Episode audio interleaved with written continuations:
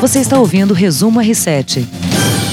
Olá, ouvintes queridos do Resumo R7. Estamos no ar com o Heródoto Barbeiro. Olá, olá, olá, povo do R7. E Camé Moraes, nossa colunista de gastronomia. Oi, Tainá. Oi, Heródoto. Olá, tudo olá. bem? Afinal, Camé, hoje é sexta-feira, tá liberado chutar o balde, não é mesmo? Sextou. Vamos tomar um chopinho. Olha, enfiar o pé na jaca, não é, Heródoto? É, mas também o tamanho da jaca, né? É, pode Tem que ser ser um uma jaca moderada. Ó, brincadeiras à parte, a Camé veio trazer hoje uma notícia de um movimento de resistência e preservação da memória cultural e gastronômica do Rio de Janeiro. É isso aí. Bom, falando em chopp, né? O Bar Luiz é o bar mais antigo do Rio de Janeiro. Ele tem 130 anos, né? Foi onde foi tirado o primeiro chopp do Rio de Janeiro e estava prestes a fechar esse bar. Então o pessoal se uniu para fazer um movimento de resistência de Fica Bar Luiz. Então daqui a pouco eu vou contar direito como que foi essa união de todo mundo lá do Largo da Carioca para salvar o bar que estava prestes a, a- a fechar as portas. Vamos às notícias, então daqui a pouco a gente volta com a Camé. A Câmara dos Deputados aprovou um projeto que obriga hospitais públicos e privados a notificar a autoridade policial sobre indícios de violência contra a mulher em até 24 horas. Depende agora da sanção presidencial. A legislação atual já determina a notificação obrigatória de casos de violência contra a mulher atendidas nos hospitais públicos e privados. Agora tem esse prazo determinado de 24 horas para que não haja uma subnotificação, né? Porque a justificativa do projeto para ele ser aprovado é justamente essa, de que muita gente não ah, notificava, deixava para lá, então os casos notificados eram bem menores do que na verdade são. Ah, eu até estava lendo uma matéria sobre essa questão dos médicos que às vezes preferiam não interferir na situação, achavam que não deveriam notificar e não notificavam de fato, isso era registrado. Mas olha, se, se ele não notificar, ele está incorrendo em um Crime, né? em crime. Esta lei não é nova. Ela é nova agora o aspecto feminino, né, de se privilegiar as mulheres. Mas qualquer pessoa que chegasse com ferimento, por exemplo, no hospital, o médico é obrigado a atender, porque senão é omissão de socorro. Mas ele tinha que, a- o hospital tinha que comunicar à, à delegacia de polícia que mandava o cidadão lá para fazer um boletim de ocorrência. Porque você não sabe qual é a origem do ferimento. Uma coisa é um acidente, você caiu de casa, o cara constata que é um acidente. Agora, um ferimento, né, geralmente pode ter de, eh, de origem violenta. Então, já há muito tempo, os hospitais e médicos são obrigados a comunicar à autoridade policial se porventura suspeitarem que aquilo foi provocado por, por violência. É, a grande novidade aqui é o prazo de 24 horas. Ó, a gente vai agora falar de um caso bizarro. Bizarro. Bizarro. Os restos mortais de um homem desaparecido há 20 anos nos Estados Unidos foram encontrados dentro de um carro submerso em um lago, mas não foi pela polícia. Foi, Não foi? Então, como é que foi? O cara pulou e bateu a cabeça no carro? No carro lá, foi não? pelo Google Earth. Eu vi essa foto. Você viu essa história? Eu vi essa foto. Sabe o que, que aconteceu? Ele estava lá, já estava lá há 20 anos, né, o corpo. E aí, um vizinho da, da região estava mexendo no Google Earth ali e achou estranho quando notou que parecia ser um veículo no lago. Aí chamou a polícia, polícia e foi constatado que era o carro desse homem que saiu um belo dia para uma noitada e nunca mais voltou. Cacildo, olha que coisa, hein? Enterrou o carro no lago ali, né? Cadê meu carro, né? Ah, mas esse Google é terrível, hein? Terrível. Não escapa nada. Não, mas como é, É que um a Big pessoa... Brother. Como é que será que a pessoa identificou que era um carro no fundo do lago? Porque, pelo que eu vi da foto, é uma mancha, né? A pessoa tem que ser muito curiosa e atenta, né, Camila? Criativa também, imaginação aí, né? Mas é bacana, mas é bacana que haja essa possibilidade, né? Sim. Que é possi- quer dizer, você é capaz de fotografar, veja bem, de um satélite você fotogra- fotografa um, um carro dentro do lago, né? Tem um sistema de satélite de uma empresa americana chamada Planet Eye, que tem uma centena de satélites em volta da Terra, são capazes de ver tudo que você possa imaginar, até queimada online. Aí, ó. É, É. Até queimada online. Então é só contratar que os caras mostram. Sim. É, tecnologia tem. É, tem. falta Basta querer, vontade, né? querer. E agora tem uma outra história que eu quero saber. O que, que vocês acham de tomar um- uma ducha na rua? Não, não é na frente de todo mundo, calma, gente. É dentro de um container. Mas o, o container é opaco ou ele é É, transparente? transparente. Olha, dizem que é opaco, que não tem câmeras. Camila, você gosta de correr, né? Fazer exercício. ah, eu gosto, mas eu acho que eu não teria Não? muita coragem de tomar banho no meio da rua, É não. muita modernidade. Não, é. Você sabe que na, na Suíça tem uns banheiros públicos, assim, bem no meio da rua, meio espelhados. Então você que tá lá dentro consegue ver a rua, todo mundo passando, mas as pessoas não Caramba! conseguem te Ah, é? ver. E é, é super, é super esquisito. Eu fiz uma viagem a trabalho pra Suíça uma vez e tinha, tinham esses banheiros. Assim. Gera um clima de tensão lá Pois dentro. é, parece que tem alguém, parece que tem alguém te vendo. Agora imagina lá tomando banho. Essa foi uma ideia de um empresário de 37 anos, o Thiago Godoy, aqui em São Paulo. Ele instalou containers lá na Avenida Faria Lima, com quatro chuveiros, num estacionamento. E a ideia surgiu porque ele mesmo usava sempre a bicicleta e na empresa que ele trabalha tinha só um chuveiro para tomar banho. E aí ele chegava suado, né? Tinha que esperar e tal.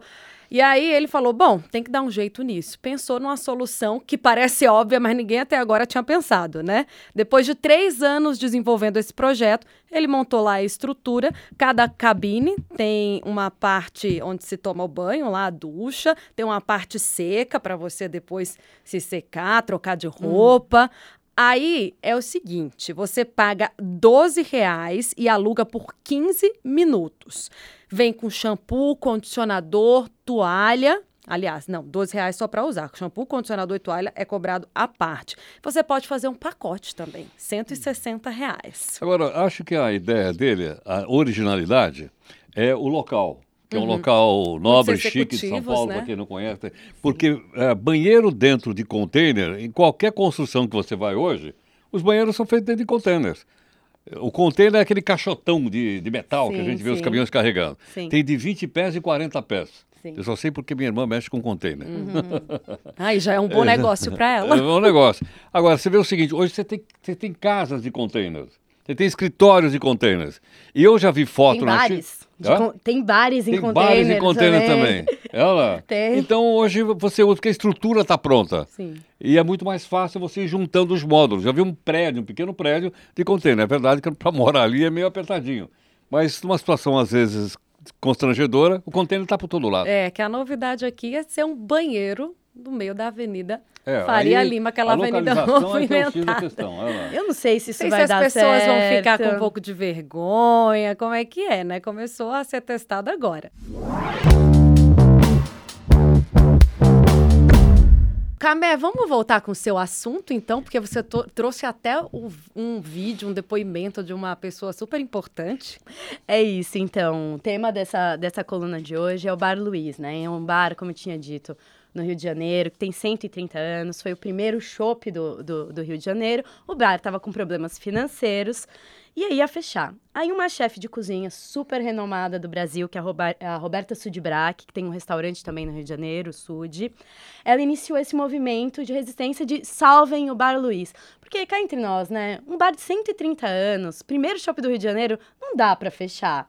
Né, ele está numa região super degradada, que é o Largo da Carioca, que é a região central do Rio de Janeiro, que foi degradada por conta de especulação imobiliária também.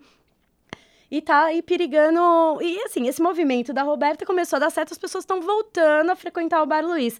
Aí eu conversei com ela hoje, ela deu um depoimento, trouxe aqui pra gente o, o depoimento dela de por que, que ela decidiu fazer essa, esse movimento de salvem o Bar Luiz, né? Vamos ouvir, então.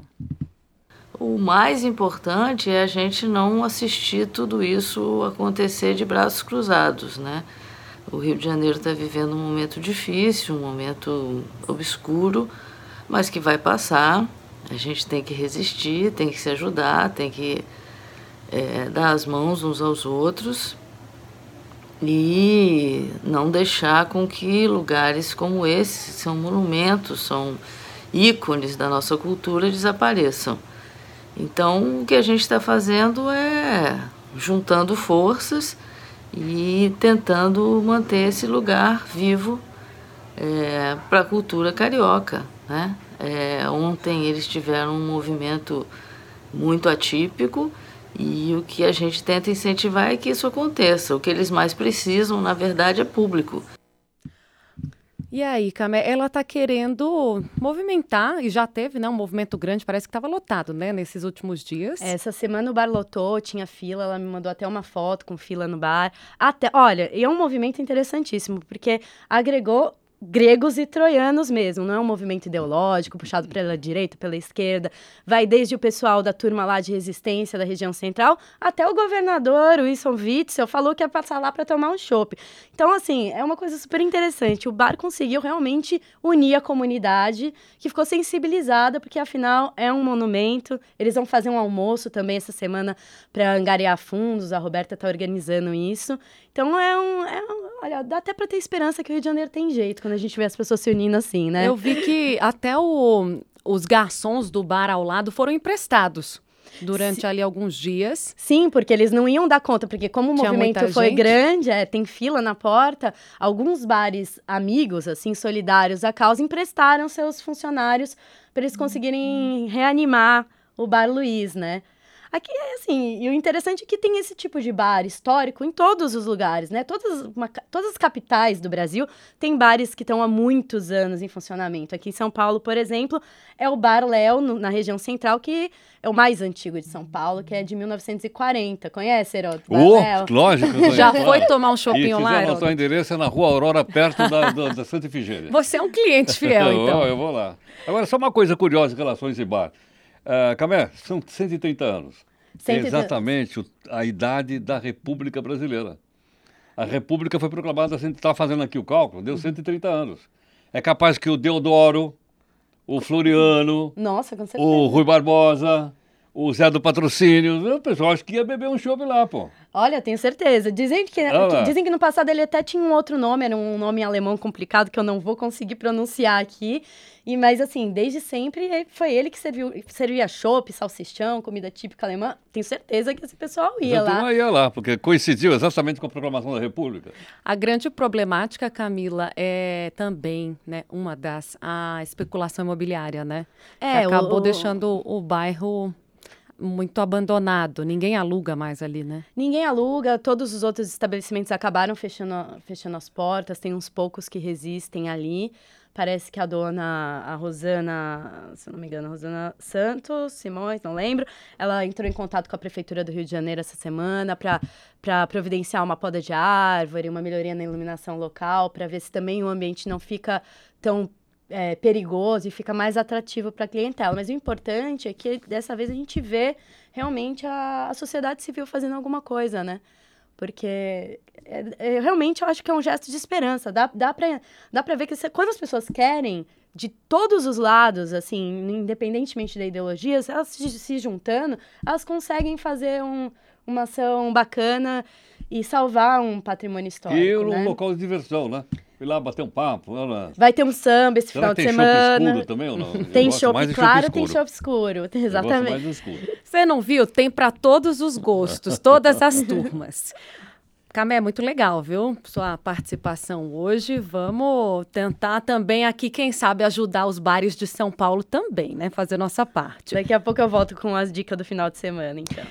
Saúde no app é agora um aplicativo lançado pelo governo de São Paulo, chama O Remédio Agora, que permite aos pacientes agendar data e hora para retirar medicamentos nas farmácias de medicamento especializado. O paciente pode programar ir da farmácia com alguns cliques, selecionar o remédio, marcar data e hora. Se não tiver o remédio, o aplicativo logo informa. E aí, quando chega no estabelecimento, só confirma que está lá confirmando presença, ele consegue retirar a medicação. Não precisa ficar indo e vindo né, Nem né, para ficar na fila, como muita gente fica Nem mais filas. Fila hospitais por aí esperando o medicamento. É para desburocratizar mesmo, facilitar a vida do paciente. E eu trouxe essa de São Paulo e você trouxe outra também, né? Eu, Notícia. É, agora a Justiça derrubou uma, uma, uma proibição da Prefeitura de mototáxi. Hum. Tem várias cidades do Brasil que tem mototáxi. São Paulo também tem. Só que é o seguinte, a gente faz de conta que não tem. Se você pegar o trenzão aqui que passa aqui atrás, do CPTM, e descer, por exemplo, em Barueri, quando você desce na estação, tem os caras gritando lá, mototáxi, mototáxi e tal. E é lógico que eles não estão regulamentados, mas existe já. E agora, com essa queda, é provável que o mototáxi venha a ser regulamentado em São Paulo.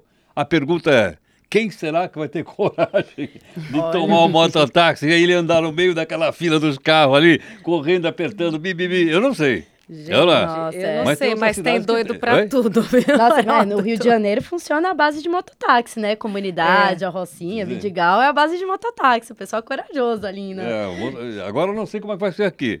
Mas em outras cidades do mundo tem, né? Por que, que aqui não tem? Aliás, eu até lembro, não é da época de vocês. Mas o autor dessa ideia é um vereador chamado Abraão. Não sei se vocês lembram do locutor esportivo famoso que virou, virou, virou depois eh, vereador e tal. Ele trabalhou aqui na Record, inclusive. né? Abraão? É. Não. Estou tentando lembrar o nome dele Ele agora. foi não o, o autor, então, dessa Ele foi o proposta. autor da primeira vez, mas aí, aí a justiça proibiu. Tá. Aí ficou uma briga judicial se arrastando anos e anos e anos e anos e anos, e agora a, acho que o Supremo, algum su- Tribunal Superior liberou de novo. Beleza. Essa vamos- história de mototáxi me lembrou de um caos ali, uma, uma época que eu trabalhava com o Boechat na em outra emissora, digamos assim. Na Bandeirantes. O, o, o Boechat sempre pegava Ah, um motoboy pra ir pro aeroporto, colocava o capacete, Ele terminava o jornal, saía a milhão, Heródoto. Não sabia? é? Assim, era, a gente falava assim, meu Deus, você é maluco. Mas saía assim, era, em 10 minutos estava no aeroporto de Congonhas pra fazer ponte aérea pro Rio de Janeiro. Pela amado, eu não sabia que o Boixá fazia isso. não. Contava na, na garupa da moto e ia. Ele ia usar o mototáxi em São Paulo, Ah, tenho com certeza. certeza. Não, vai ter público, com certeza. Camé, e as dicas do fim de semana? Tô de folga, quero saber. Então fica a dica para quem estiver no Rio de Janeiro, frequentar o Bar Luiz, ajudar lá o pessoal do centro do Largo da Carioca. Aqui em São Paulo sugiro também que as pessoas voltem aos bares mais antigos da cidade. O Bar Léo, que é de 1940 também lá no centro, o Bar do Mané, que é de 1933 no Mercadão de São Paulo, que serve aquele famoso sanduíche de Aquele mortadela. sanduichinho pequenininho. É, pequeno, mode modesto. Quase não vem mortadela. Modesto. E aproveitar para tomar um chopp bem tirado, porque o que esses bares têm de melhor é o chopp e os seus garçons que estão há décadas lá servindo as pessoas, né? Eu ia dar uma sugestão também para os nossos ouvintes colocarem nas nossas redes sociais, no, no portal R7 no, no Facebook, no YouTube, a dica do, do bar da sua cidade, que é mais antigo. Da sua região, Da sua né? região que tem mais tradição para todo mundo conhecer, sei lá, qual será o bar mais antigo de BH? Não sei, não conheço. Brasília tem um bar lá da década de 60 aí que surgiu com a cidade, não sei. Então, sugiro que as pessoas coloquem aí sua dica dos bares mais antigos que valem a pena ser Brasília resgatados. é, tem um bom árabe, eu não tô me lembrando agora, mas eu frequentei bastante. É, era bar? Bar Beirute, para quem for de Brasília, nosso ouvinte com certeza deve conhecer. Adoro, gente, muito bom e tradicional. Agradeço a participação, Camé. Até a próxima. Obrigada, Tainá. Bom Tchau, final tchau. de semana. Você ouviu Resumo R7.